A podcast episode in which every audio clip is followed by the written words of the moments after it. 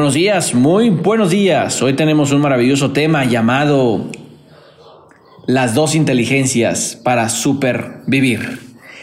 Así es, hoy preparé un tema, la verdad me encanta, me he dado varias conferencias acerca de esto, de hecho, bueno, en, en, en, resumen, pues es inteligencia emocional, ¿verdad? Eh, bueno, quien le, quien le acuñó este término, quien le lo, definió ya hace algunos años, fue el, doctor eh, Daniel Goleman, ¿no? Quien realmente le llamó inteligencia emocional. Pero bueno, otros autores eh, y es muy válido, claro, le pueden llamar asertividad emocional, lo podemos encontrar en otras fuentes bibliográficas, muy buena, de autores inclusive argentinos, eh, psicólogos argentinos. Otros, otros autores que también lo he encontrado, eh, que la inteligencia emocional pues es la mezcla de dos inteligencias, la inteligencia intrapersonal y la inteligencia interpersonal. Y bueno, hoy voy a hablar de estas dos inteligencias, que es decir, las inteligencias que te harán supervivir. Si las desarrollamos, claro, y las, y las potencializamos. Y bueno, como bien lo dice, si las desarrollamos como una inteligencia. ¿Y qué quiere decir la inteligencia intrapersonal y la, inteligencia interpersonal? Bueno, la inteligencia intrapersonal es, es la capacidad de reconocer tus propios sentimientos, temores, emociones, reconocer tus, tus propias emociones, tus propios eh, fortalezas, ¿no? Inclusive, eh, es la capacidad de reconocer qué hay hacia adentro de ti, intrapersonal. Y la inteligencia interpersonal es la inteligencia que desarrolla la capacidad para poder relacionarte con las demás personas. No dejemos olvidar que somos seres sociales y como seres sociales siempre estamos en contacto con las demás personas. Ojo, aunque estés en la computadora, sigues relacionándote con las demás personas. Claro que eh, es tema de estudio, actualmente se está estudiando cómo es que ha cambiado la forma en que se han relacionado las personas, porque la forma de actuar de una persona eh, eh, en, el tema de uno a uno en presencial cambia de manera virtual, de manera psicológica. Eh, a veces la gente se siente más segura comunicarse por una, a través de un sistema digital, sistema tecnológico, y no a través de, de presencial. Ciertos temores, ciertas. Y entonces es cuando la gente bueno, tiene pros y contras, pero bueno, no me quiero desviar del tema porque pues, quizás este sea otro tema también muy importante que analizar. Eh, he estado estudiando mucho esto de manera psicológica, cómo es que ha cambiado la forma de relacionarnos y es, muy profundo. En muy poco tiempo vamos a ver esos resultados, esas investigaciones que esos psicólogos de argentinos y, europeos, si no mal recuerdo, están analizando en cómo la gente, cómo, cómo la gente a veces por, en, el, lado pro eh, se, está, se está relacionando un poco más de manera digital, tiene más confianza pero también eso está, está eh, distorsionando un poquito la, la, cara real de las personas. Pero bueno, esto es un poquito en, los contras. Y ya después te, te enviaré parte de esos estudios. Recuerdo, estoy, eh, estoy, sigo estudiándolo y no está todavía terminado este, este estudio, ¿verdad? Sigue actualizándose. Pero bueno, quiero hablar un poquito sobre la inteligencia intrapersonal, ¿ok? Es es, conocer esa inteligencia es fundamental porque ya que aquello de nosotros que no conocemos puede convertirse en el factor limitante, puede convertirse, o sea, aquello que no conocemos de nosotros mismos y que no hemos querido observar y ver hacia adentro, se puede convertir en una restricción y en una barrera que de alguna manera se levantará delante de nosotros, delante de nuestros ojos, y nos va a impedir alcanzar cada objetivo eh, o meta eh, diseñado para nosotros mismos. ¿verdad? Es muy importante porque dicen que los pueblos fallecen por falta de conocimiento. ¿Sí? Eh, que, las culturas muchas veces que fueron conquistadas, más que resistencia, fue, fue porque se dieron por vencidos. Un doctor no exactamente el doctor en psicología, es ruso y, estudió su, doctorado en Estados Unidos. No recuerdo exactamente eh, el nombre, fue quien, quien estudió este término. Las reacciones psicológicas de las civilizaciones que fueron conquistadas y de las que fueron conquistadoras. Entonces, vaya término que, acaban de, eh, que acabo de compartir. O sea, que los pueblos fallecen por falta de conocimiento. Y lo mismo sucede con nuestra propia vida. Que nosotros, más bien fallecer, desistir pasa en nuestra vida. Es muy, muy, muy común que desistamos de nuestros sueños por falta de conocimiento hacia nosotros mismos, por falta de, de, perseverancia, de constancia, de persistencia, de consistencia, de muchas cosas. Y es que no sabemos ni siquiera de lo que estamos hechos ni nuestra capacidad potencial. Si tan solo supieras, y esta es una pregunta que yo leí por ahí en una fuente bibliográfica, en un libro que decía, si tan solo supieras, si tan solo pudieras descubrir por tan solo un segundo de la maravillosa creación que eres y el potencial que tienes, te atreverías a cambiar o te atreverías a ser la persona que siempre has querido ser, te atreverías a ese sueño, lograrlo. O sea, eh, es como si te quitaran una venda de los ojos, ¿estás de acuerdo? Porque si no sabes quién eres, a dónde vas, cuál es el equipaje que llevas contigo, de qué estás formada o formado, ¿sí? ¿Qué es lo que te hace falta y qué es lo que tienes en demasía? Para alcanzar tu éxito, serás tú misma serás tú mismo quien boicotee tu propio futuro. ¿Ok? Entonces tengamos mucho, mucho cuidado porque si no sabes qué, con qué, qué, estás cargando, conociendo cuáles son esos temores, ojo, si, no, no, quiere decir que nos desenfoquemos de nuestros objetivos, de nuestros sueños, no te, sin perder de vista, pero tienes que entrar hacia adentro y ver cuáles son tus temores, cuáles son tus, cuáles son tus, tus monstruos que te están deteniendo. Y eso es el, ese es el, el detalle, cuáles son esos monstruos que muchas veces eh, no queremos reconocer y seguir avanzando. No se puede cambiar algo de lo que yo no conozco. ¿Estás de acuerdo?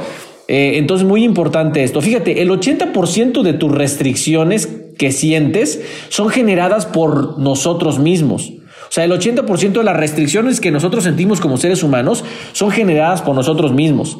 Y es por eso que todos los días necesitamos preguntarnos qué es lo que me detiene, sin perder de vista hacia dónde vas. Esto es muy importante. O sea, conocerte a ti mismo es saber que puedes un poco más y un poco más y mañana otro poco más. Porque, que sí, porque a final de cuentas, conocer que siempre hay nuevas posibilidades, nuevas oportunidades, eso es conocerte a ti mismo. Levantarte y decir, hoy voy a volver a intentarlo. Hoy lo voy a volver a intentar. Hoy voy a seguir persistiendo con mis sueños. Sé que tengo algunos temores. ¿Qué temores? Identificarlos y cambiarlos, ¿sí? Entonces es muy importante eso, porque si aún desconoces cuál es tu factor limitante, pues la pregunta correcta sería, ¿qué podría hacer para llegar al éxito y no quedarme varado en la mitad del camino? ¿O qué será lo que hace que me, eh, que me resigne a que mis sueños y deseos sean solo ilusiones. ¿Qué será? ¿Será la queja, los miedos, las excusas, la pasividad, la comodidad, la distracción, las inseguridades, la baja autoestima, la falta de decisión? Y es que el problema no es que estamos acostumbrados a mirar para adentro. En general, eh, solemos desviar nuestras miradas hacia afuera hacia otros.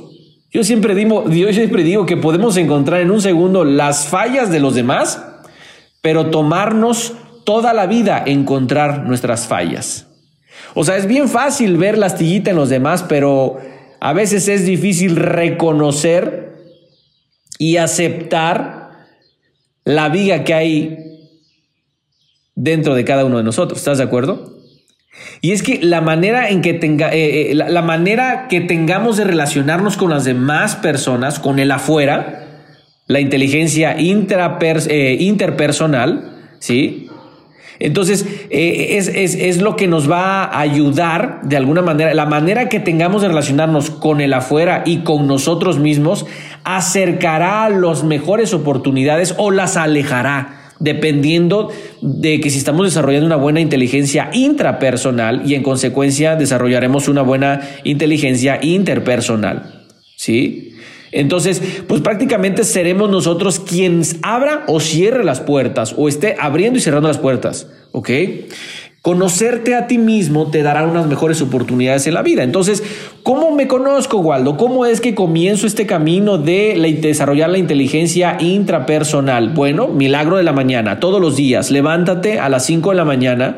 Eso es lo que yo, yo, yo lo que sugiero y literalmente. Sí, yo todos los días me levanto, tengo ya muchos años levantándome a las 5 de la mañana y siempre logro desarrollar estas cuatro áreas, espiritual, emocional, físico, intelectual.